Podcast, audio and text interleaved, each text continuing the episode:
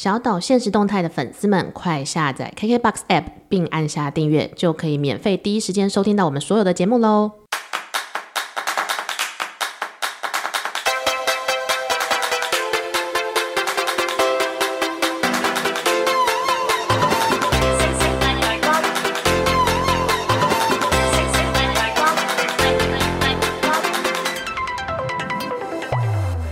迎收听小岛现实动态，我是阿 Ken。大家好，我是 Vicky。小岛美食团又要出发喽！开团去哪儿呢？这一次，我们这一次呢，就是要挑战一千块以下享受美食，而且不负担的。一千块其实就是每一个国民或者小资男女，其实好像可以就是让自己过得幸福，可是又不会破产的状态吧？对，就是有一点点幸福感，西啊哇塞！但是就是哦。还是可以负担得了，还是其实小岛的岛民们大概可以负担一万一餐，哪来的美食家啊？如果你要天天吃一万块，就跟你点 Uber Eats 状态了。这个真的是我最近的一个惨痛的反省，就是我真的信用卡里面大概有三分之二的花费都是 Uber Eats。三分之二哎，就是如果那个月有四万，可能有三万多在 Uber Eats 上。可是我在想，我到底吃了什么？后来想想，其实我就是贪图方便。嗯，然后我错估了一件事情是，外送平台其实都会比原本餐厅的价格再加一点上去。对，而且你还要那个就是运费什么的。对，所以其实这是一个大家如果有体力，不要偷懒，还是双脚去外面好好的跟朋友们一起吃一餐。对，最主要呢是小岛美食团的第一集在讲甜食的状态，然后大家。都还蛮喜欢的，嗯嗯嗯，所以我们就紧接着挑战的是咸食，在一千块以内的这个餐点。如果是一千块的咸食，像我自己在选择挑选店家的时候，我可能会先去看实际。哦哦，你说的是是实际的状况的实际？No no no no no，是那个 Food Diary，像布洛克 Blogger 之类。而且有时候就是有些实际它是自己跳出来，嗯，可能是大数据啊，或者是反正他就是可能他他可能也下广告吧，反正就跳出来，然后我就会看。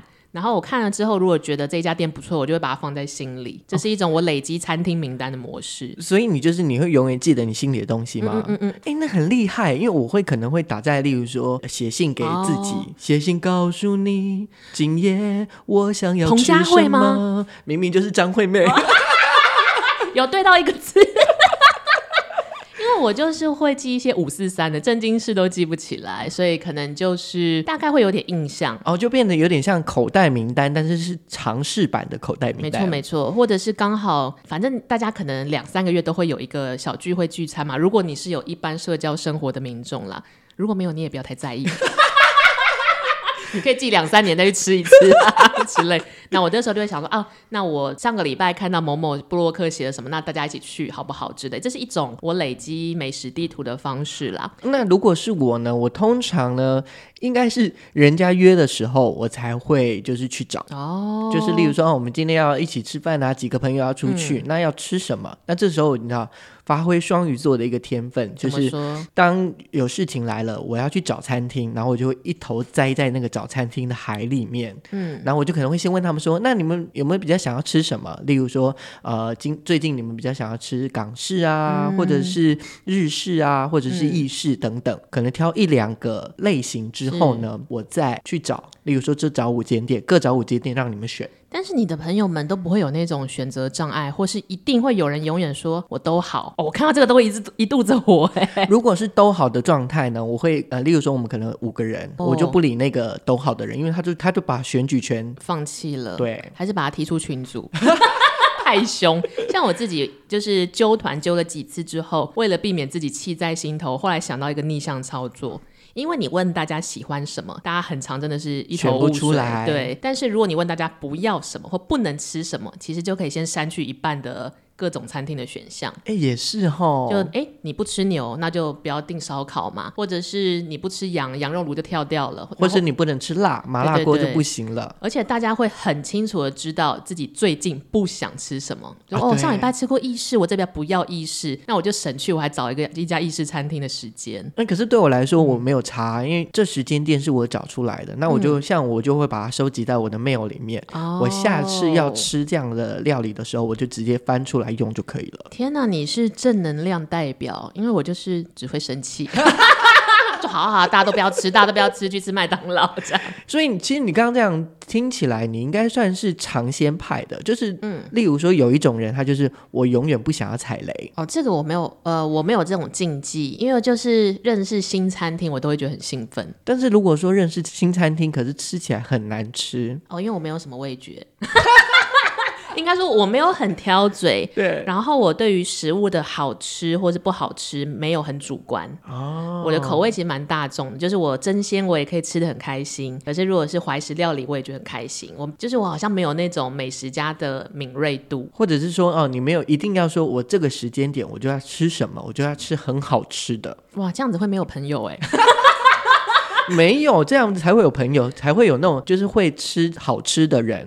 会跟着你一起去吃，因为像我有一些朋友就是对吃蛮讲究的，当然就体态也很好。我哦，我后来理解为什么我一直减肥减不下来，因为我对吃很无所谓。Seven 的面包我也觉得很 OK，饭店的面包我也吃得下去，所以就很容易继续胖。可是像我就是浓鲜合度的朋友们，就是对吃太讲究了，宁愿不吃，要么就是吃最好的。他我记得我有个小故事，就是我的朋友他刚结婚，然后去公婆家吃饭，那可能是生活习惯不一样，然后婆婆就是。很早就煮了一锅汤，那汤有点放凉了嘛，因为那是鸡汤，放凉就是会有点哦油腻油腻。对对对对对。可是你第一次去人家家做做客，你就喝嘛。哎，他跟人家杠上哎，死不喝，因为他的美食坚持就是汤就是要滚烫的时候入口，他就死不喝。可是那又是婆婆的拿手菜，两个人僵持在那边就大吵一架。啊，那就把它煮滚就好啦。可是你来者是客，你总不能跟婆婆说，请把它加热 好像也会得罪人，所以他又不想违背自己的味蕾，所以他就拒喝。然后婆婆就劝他喝，拒喝，劝他喝，拒喝。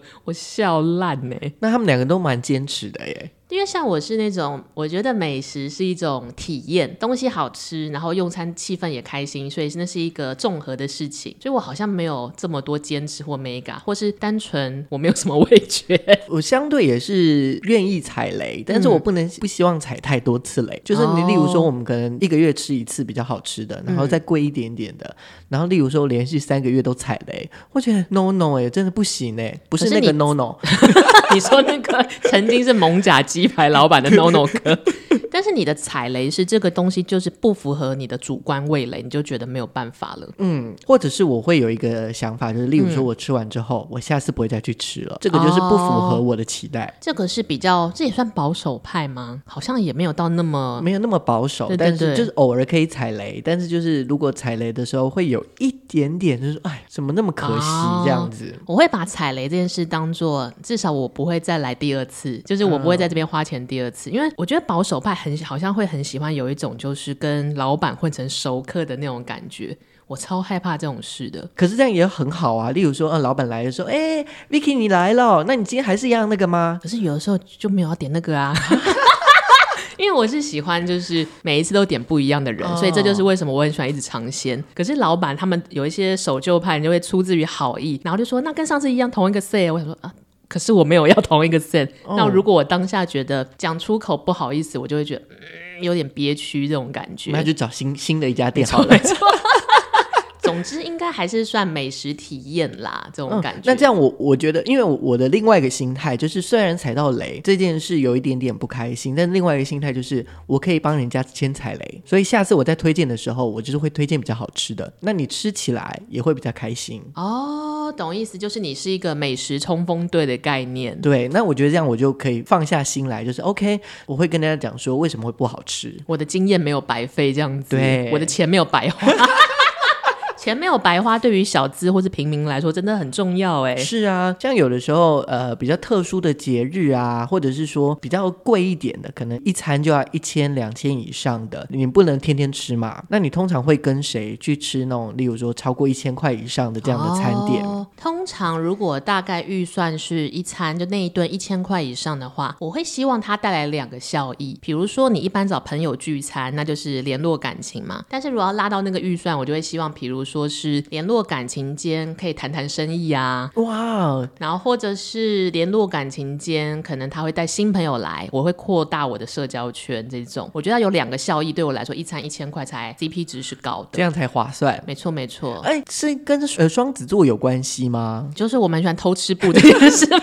就是一个就是就是很很喜欢好奇好奇心的这样子，嗯、然后另外一个就是我要很理性的，就是这个东西是让我 CP 值比较高。例如说，呃，虽然要付比较高高的钱，但是我又可以认识朋友，或者是有一些呃工作上的合作的机会、嗯。但是这样会不会有点市侩啊？因为曾经我就会想说，哎、欸，问我妈说要吃什么，后来我们想那就吃摩斯。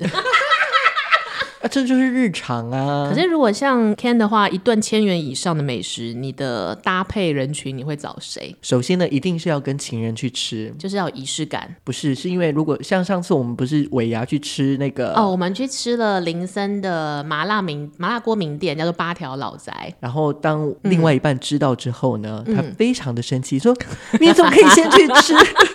为什么不能先去吃？他你就你就是一个冲锋队啊！对，我就说我先帮你尝鲜，尝了就如果不好吃，他说不行，你怎么可以先吃？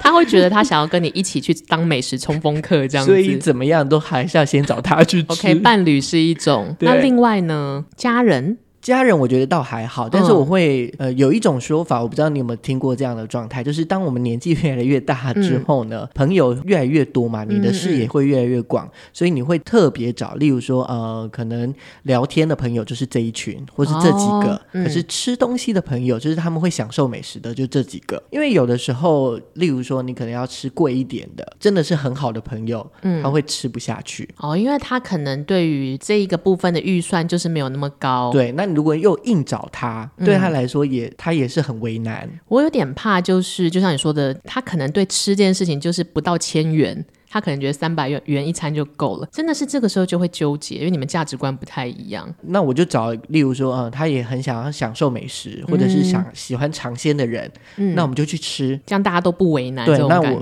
可能真的很好的朋友是属于比较谈心的，哦、那我就跟他谈心。我们即使在 Seven Eleven 啊。没有啦，我很喜欢单体，对，可以聊天呢、啊。就是大家要找到自己志同道合的人，那个美食体验才会是开心的，一千块就值得了。对，而且你也不用担心来担心去的。就像我有个朋友，每一次找我们去吃饭都是两千多块起跳，我其实有时候会蛮纠结的，因为对我来说，两千的确是一餐有一点微妙。那他通常是多久找你一次？可能大概一年一两次吧。哦，那那。倒还好，但是因为他讲话蛮无聊的，嗯、我就会觉得这个两千块更没更不划算的哦、欸。真的，你真的就是要好玩跟就是好奇。我就是以一个去游乐园的心态吃这顿饭，可能因为我对食材没有那么讲究，所以好好玩跟聊天，就是会聊天这件事，就是真的很重要。没错，因为如果这个人很沉默，然后你们两个在那边吃两千块的东西，我就想说，哇，今天是一个呃沉默大挑战。不是美食大挑战喽，是沉默大挑战。所以你在吃饭的时候也喜欢聊天，或者你、嗯、你在跟人家吃饭的时候，你通常都会聊什么啊？会聊什么？交换近况啊，哦、然后讲没有来的人的坏话，就是谁没有来聚餐一定会被讲这样子。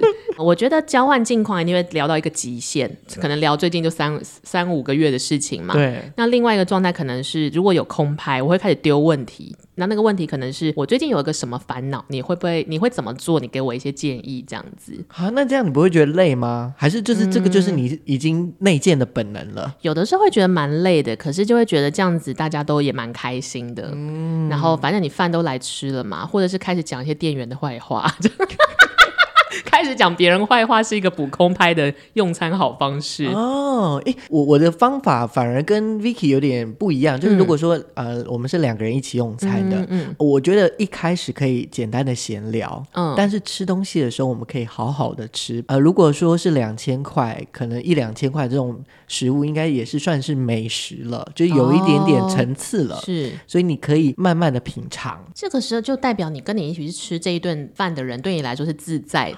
呃，就是安心的，没错，我不用就是啊，我还要一直跟你聊天，然后一直 social 有应酬的感觉。我觉得如果你的用餐体验可以达到这个境界，真的是件超级美好的事，哎，是不是双鱼座就会比较浪漫感？你说整个氛围吗？就有点像就是啊，我们一开始聊天嘛，嗯、他可能东西慢慢上来，上来之后我们就开始吃，那、嗯、吃就是一个动作，那我们就不动嘴巴，然后吃东西。可是中间的沉默要怎么办？哦，可是因为你们很熟了，所所以。哦，这也是一种，因为有的时候我去外面的餐厅，我就可能看到情侣们对坐，然后很沉默，我就会想说，哇，没事，不要结婚。就结了婚之后好没有话聊的感觉哦。后来想想，那可能是一种自在感吧。是，好啦，那我们刚刚这样讲完之后呢，我们就一千块以内的享受美食不负担，我们要来一个情境大挑战。是的，那我这边呢，首先第一个就是在平常日啊，就是有的时候你可能因为工作太累，或者是说很烦的时候，嗯、就会想要吃好一点点，但是又不能太贵。我就是大概是这样，就是一个人做一个晚餐五百块，是，或者是你揪另外一个人，两个人一千块以内的这样的美食。如果是以这个条件来说的话，我其实蛮喜欢一个人吃饭的。我是敢一个人走进餐厅里面用餐的人。你不是说叫 Uber Eats 吗？还没有疫情前跟 Uber Eats 还没有发明之前啦。对，我会自己走去，最喜欢走去寿司郎。哦，oh. 我觉得是两点，是我很喜欢，就是可以自己选东西的感觉。比如说 buffet，比如说回转寿司，你就可以自己挑，然后跟你可以自己搭配那个组合，对，然后随心所欲。有时候说你想要先吃冰淇淋，再吃生鱼片，哎，听起来很恶心。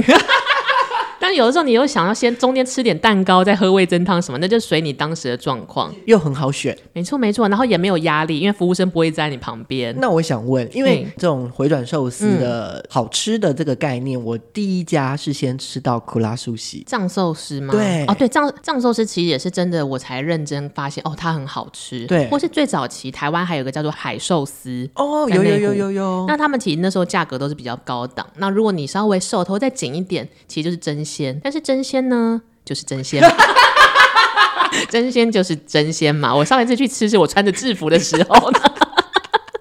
就是真鲜，对，所以我然后寿司郎之后，我就发现哦，这个世界上有更好，呃，也不是说更好，就是更多元的回转寿司，符合你的口味。而且我觉得它有个好处是，它有个人做，它的个人做大概就有点像 K 书中心那样子，嗯、然后吧台区这样子，对对对对对，一个一个小小然后也不会像酒吧吧台，就你只能站那个椅子，其实大概是你一个人可以坐两个椅子的位置，然后你就快快乐乐在那边，又可以可能看看自己的手机，然后又点自己想吃的，你在那发呆也没有人会烦你。哎，可能一罐大概四十块。那吃个十罐四百块，然后或者是你中间可以点一些你奢侈的小点啊，所以其实像我昨天才自己 又跑去吃，大概就是结了五百块上下左右。好，那如果是我呢，可能会选地点比较方便的，像捷运站附近，所以我可能我我我第一间推荐的会是在那个国父纪念馆捷运站附近二号出口吧，有一家叫加温度汤专门店。嗯、哦，我知道这一家，也是我还在做 OL 的时候，我就很喜欢自己叫 Uber Eats，然后它它有点像一个定时。可是它是以汤为主食，对，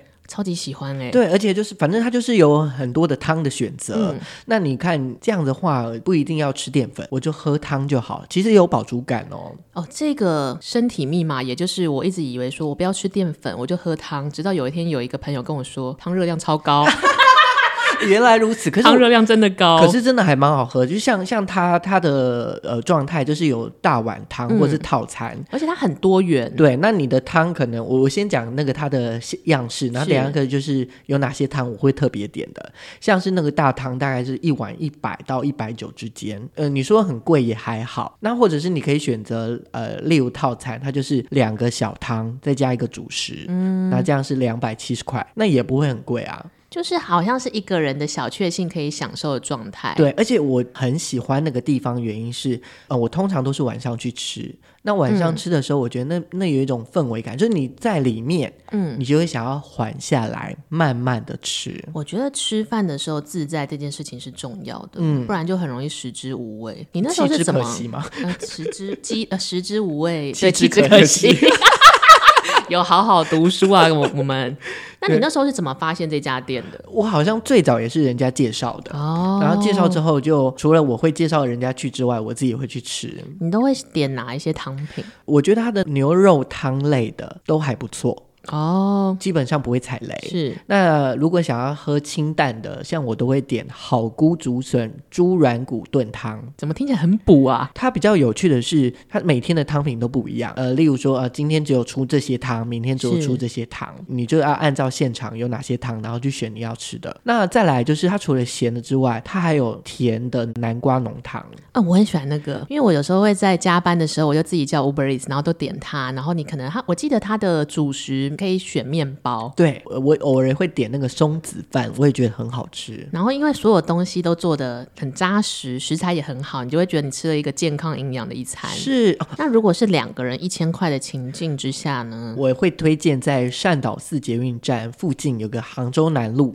上有一个叫韶韶客。嗯我极度想去吃那一家，但我一直还没有订到。其实很 OK 耶，很近，而且它很方便。然后它是陕西菜，因为我超级喜欢异酸辣异国风味料理的的菜系。对，你那个时候也是怎么样找上这一家的？哦，这个就是就是我有一个美食地图的姐姐，就是你的美食顾问，民间美食顾问。对，就带我去吃，然后吃了一次就屌起来了，是就是正宗红心哦。然后关键是哪一道？最让我觉得惊奇的是有一道叫。小葱羊肉拌面，感觉是一个普通的东西啊。对，然后通常人家会听到羊肉拌面的时候，就会有羊骚味，对不对？嗯，嗯。那我本来不太吃羊肉跟牛肉，以前是那那时候姐姐就说：“哎、啊，你吃完完全全没有腥味，就是没有那个羊骚味。”我吃了之后，真的我就觉得哇！如果说呃，你对于羊骚味有比较怕的人，可以点这一道。呃，像是我觉得它很有名的，一定要点的就是蒙古炸奶豆腐。是甜的吗？甜点一定要点，嗯、必点，你就一定要点这个。这就是炸豆腐，呃，有点像起司的感觉，它就外面是酥脆的，然后里面就是你咬的时候，它就会会很康熙乳酪的那个感觉，嗯嗯、非常好吃。这个是必点。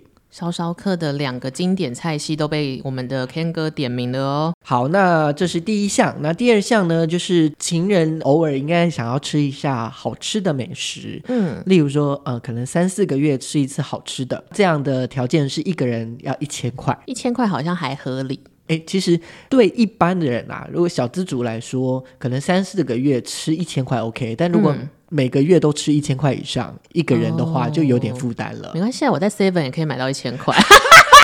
御饭团拿二十个这样，那不行，那绝对要吃我这个推荐的。那我先来讲好了。好的，我先讲，就是如果是这样的状态下，我会怎么去挑选店家？因为是大概三四个月，我们去吃一次比较好吃，对不对？嗯。所以我会选择，而且又是跟情人，所以我会选择有一点点难定，有一点点知名度，但是又不到那个完完全全定不到的状态。你是那种，如果你的情人问你说我们要去吃哪里，你绝对不敢讲说吉野家，他会生气到爆炸。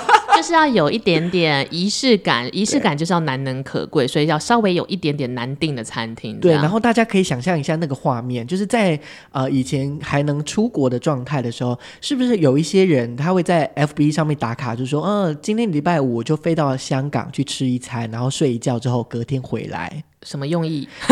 就是很 chill 啊，就是哦，我就飞一趟，然后可能就去香港或是澳门走一走，小笼包又回来了，这样。对，然后我就大概这样的氛围，虽然不能出国，好，所以我就是啊、呃，有两间，第一间叫茶六，上次有推荐过的，台中的烧肉，对，对，呃，像我们那时候点大概是上等牛肉的那个套餐，嗯，大概是一千八左右，一个人，两个人一千八，哦，一旦就等于一个人九百，其实还行，对，就差不多一千块左右，但是你可以吃的很饱，然后。因为一起下了台中，又可以做一些小旅行，对，然后睡一间比较舒服的饭店，没错。那这样你看，两天一夜就搞定了。呃，小旅行那边可能两万这样。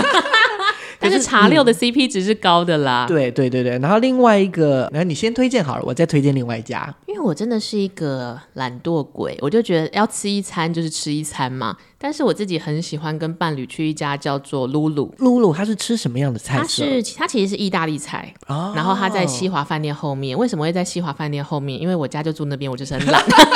对，哎，因为我们家附近啊。然后因为以前西华很多商务客跟外呃外国人那边晃来晃去，所以那边有世界各地的餐厅都会在那边很好找找到。那露露其实在那边大概开了有三十年，哇，所以它它算是蛮经典的老店喽。还行还行，隔壁还有红屋牛排这样。哦，也是。我会喜欢它的原因是因为，当然它有时候有点贵了。我刚刚想起来，一千块好像有点吃力哦，在那边。但它反正很适合去情人，你们就中午去吧，中午去应该会比较便宜，这样子、嗯、一千上下这样。对。那我觉得好处是它气氛好，因为它的服务很盯紧，就是你水马上没了之后，它就会出现，就它不会，比如说如果我去。服务很到地，呃，服务非常好啦，就是整个氛围是好的。然后我觉得，就像 Ken 讲的，就是如果你是要跟重要的人一起去用餐，用餐体验的不急不徐很重要。就像我以前很喜欢去吃王品系列的餐厅，因为他们 CP 值也很高嘛，几乎都是呃六百或一千块以内会有一个 set。对。可是因为其实王炳太受大家欢迎了，人很多，然后每一次就好像在打仗，然后他就说：“啊、好，来六六道，请你选哦。”他说：“哦，好。”就是会有点紧张。我觉得露露的好处是你进入之后，它有一个慢下来的时空感，就是呃，门外的喧嚣与我们无关。哇！记得带信用卡。它是单点类的嘛？单点式的嘛？它其实就是排餐哦，就一套这样子。应该还是会有一千块上下的啦。但我曾经记得我们有在那边一个人吃到三千。哇！我的天哪！我的天哪！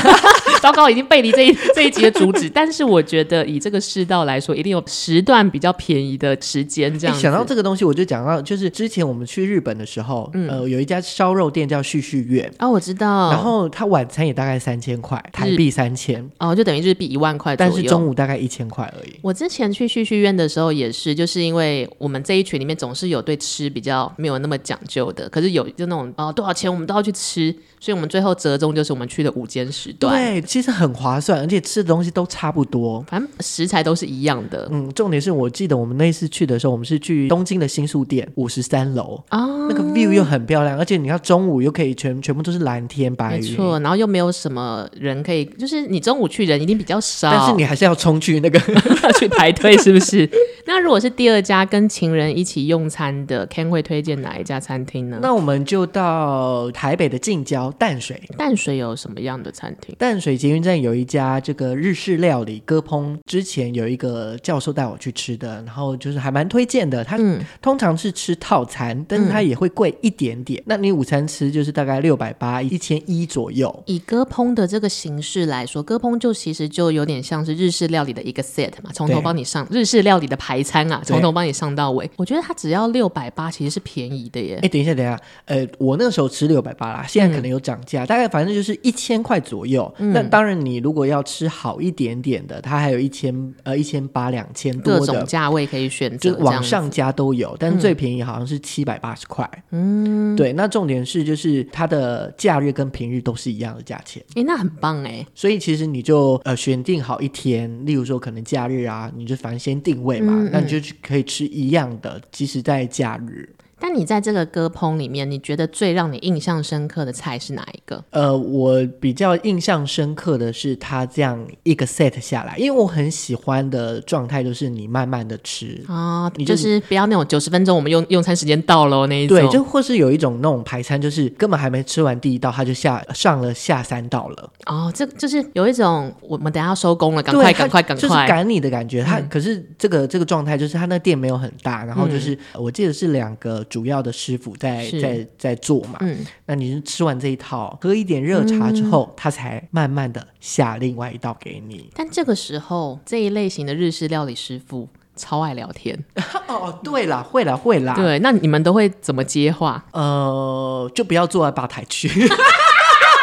远离聊天地雷区这样子，因为呃这一间店就是那个教授一进去，哎，就是你昨天才来，怎么今天又来了啊？熟客的那种，对对对，然后说，哎，一样是这个东西吗？我再帮你加什么这样子？不一样。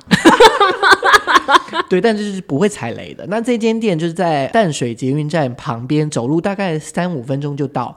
它叫这个鲜流坊，新鲜的鲜就是流水的流，那就是那个坊，就是一个土在一个方的那个方。我发现你都很喜欢，就是像我刚刚说，我如果吃饭，我希望对象是两个效益，除了聚餐开心以外，也可以谈谈工作。可是我觉得 Ken 不太一样的方向是，他去了这个点，他还要下一个行程。就比如说去完仙流坊之后，我们就去淡水逛逛。对啊，你看这样又有氛围，然后吃完饭，然后我们就消消食嘛。所以其实这个节目应该改为小岛旅行团。好了，那让我们下一个情境，Ken 会怎么样设置这一题呢？好，就是半年不见的好朋友，那突然要聚会了，那大概是三五好友这样子，就去麦当劳啊。没有啦，你真的会约麦当劳吗？没有，我觉得不行。我觉得过了一个年纪，你提出来那个餐厅要符合那个年纪。好，那如果是你，你会挑哪一间？我自己会选我最近的一个心头肉啊！我想要先介绍一个曾经是我这一年来的心头肉的日式餐厅，它叫做初岁。对啊，可是它已经不是后面了。对啊，怕大家觉得白介绍，所以我原本没有想讲，但我还是很想介绍那那一年我的快乐。初岁的初就是第一次的 first 的初，对，岁是稻穗的穗，它其实是初岁日式大阪烧专门店，但其实它就是一个老日式居酒屋。对啊，我们上次还一起去吃，我觉得好好。好吃，而且那个阿姨们超好的，阿姨就是走那种，哎，郭小姐，你今天是不是什么什么什么？但我就说，呃，不是。因为他们也蛮草根的，你就可以直接拒绝他们，可是又很客气。对，那他其实让我觉得最喜欢的地方就是，首先他有合适，你就会你知道合适就有一种懒惰魔法，然后你一坐上去的时候，你就会很松，嗯，你就不会一直维持说什么啊，现在很沉默，我要想话题，或者是我刚刚这样接好吗？我觉得就会有点食之无味。他那边就很像你回一个日本阿妈家啊，然后又干干净净。然后我觉得最喜欢的是，他全部的菜都是日式家常菜，比如说呃萝卜炖大肠，哦，这个好好吃，马铃薯炖肉、菠菜炒蛋，对。然后像我们那时候最喜欢是他的寿喜烧，可是他明明是大阪烧专门店，为什么我会知道他的寿喜烧很好吃？然后我甚至带动了一个寿喜烧风潮，对，那就是我。是我跟我朋友就是晃进去，因为我们的高中在那附近，然后有我们已经长大成人了嘛，然后我们在附近逛街买东西什么的，我们就想说，哇，这十几年来我们一直经过初岁这家店，但我们从来没吃过，我们就进去好了，随便进去点了大阪烧，想说，嗯，还行，就是还行。可是因为还有点饿，我们就随便乱翻。然后我跟我朋友都是属于那种尝鲜冲锋派，我们就乱点。我们说：“哎、欸，这边有寿喜烧。” 然后我们就点。因为我相信有一些理智或者保守的人不会点那家店的非拿手菜。对。可是我们就是脑袋比较简单，我们说有寿喜烧，点点看，点点看。然后我们点了之后惊为天人。又在惊为天人了，没错没错。哎、欸，所以其实这样也比较好。就是如果说你只是按照你原本每一次点的东西，你在点，你吃起来。好，就没有惊喜啊！虽然就是不会踩雷，可是就是没有惊喜。而且你对他的拿手菜已经有了期待，你标准会放太高。如果来了之后就觉得、哦、今天状况还好，你就会更难过。例如说，偶尔就点一道两道的新菜，没错没错，一些小冒险。然后加上我朋友是在日本留学过，他就觉得非常的到地。后来我们就产生了一个兴趣，就是我就开始疯狂在脸书宣传，就说全台北最好的寿喜烧就在这边，无视于 Momo Paradise。重点这已已成回忆了，因为他倒了，他撑不过疫情。啊、我有问过阿姨，阿姨说真的就是因为他们年纪大，不太懂得做外送或外带，然后加上那边的房租真的太贵。阿姨一直跟我说，疫情之后他会卷土重来，但是目前还没有得到消息。对，希望阿姨可以真的卷土重来。反正她是我与初岁的一个回忆。那么阿姨虽然倒了，我的朋友聚餐还是要约嘛。我最近找到了一家叫做在市民大道，叫做东京九十制作所。所以它是日式料理，也是一种日式的餐酒馆。酒食就是酒跟食物，然后制作所，我不知道这个名名字的逻辑怎么来，可能是文青吧，对。但是也是我误打误撞跟着朋友进去之后，我觉得好处是你一进去的时候，你会搞不懂这边到底是哪一个国家，就是他会弄一些北欧的装潢，可是又放一些日式的东西，很魔幻。那里面就像一个 MV 的场景一样，哦、然后东西就是日式、中式、炸的、美式跟调酒，跟不喝酒的人可以喝的饮料都有。所以对我来说，它的好处就是，如果你是网美朋友，在这一局里面啊，可以随便拍照。对，他就来拍照。然后他的调酒又是那种，比如说你点什么呃粉红小贵妇。对，然后上面插满了一一堆花，就是一个真正的盆栽，而且那是食用花，都可以吃。哦。然后你就大家就会有一些话题嘛。但你你有这个局里面有那种不喜花的朋友。它的熟食也非常好吃，其实不输初岁。怎么办？我觉得好想试试看哦。但是我觉得他们两家有一些决定性的不太一样，是毕竟初岁还是走一个日式家庭风，因为它的经营者就是六七十岁的老婆婆们嘛，走温馨。有一些人会觉得没有那么 fancy，嗯。但是东京九十其实就是有一点完美风格，可是它的菜系是扎实的，所以我觉得你可以看你朋友的需求跟你朋友的个性，决定你要约哪一个局啊。现在只能约一个局，因为初岁。反正对我来说，东京九十就是要吃饭的人可以在这边找到满足，要拍照的人可以在这边找到奇花的拍摄点，然后价格大概也是有一次我常哎，不是有不是有一次是很多次，我跟我朋友在那边几乎要吃到吐，大概就是九百到一千一个人上下。哦，那这样还可以耶，还行还行，对啊，对啊。那这样的话，呃，Vicky 是介绍餐酒馆，那我就介绍大家非常喜欢吃的火锅类。哦，火锅真的是台湾人的国民美食。对啊，然后你半年不见，然后去吃一个火锅，那这个火锅又比较特别一点，呃，又有话题，又可以聊天，然后又有吃好吃的。你会选哪一家？我会选择是在，也是在国父纪念馆，就在那个汤专卖店的旁边，嗯、有一家叫火锅一零六粤式猪肚鸡煲锅。我以前有去过一次，哎，很好吃，它就是胡椒鸡肚。然后我们还在那边疯狂拍照。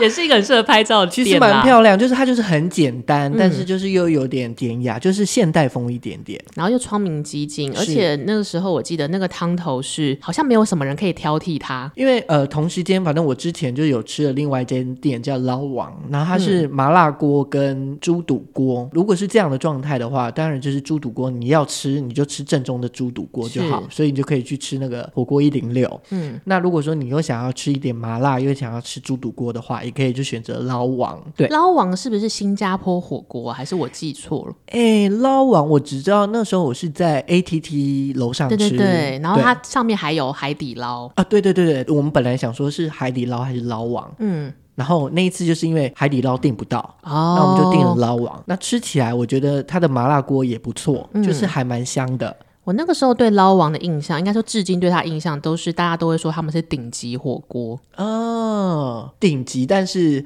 也差不多，食材很新鲜嘛。对对对对，我觉得它的麻辣感也蛮香的，就是它是那种香的麻辣，但也不会太辣，就是不会想要让你一直喝水的那一种。对，那这两间我觉得都也都还蛮适合，然后价位应该也是差不多，你点一点，然后吃到大概九分饱，嗯。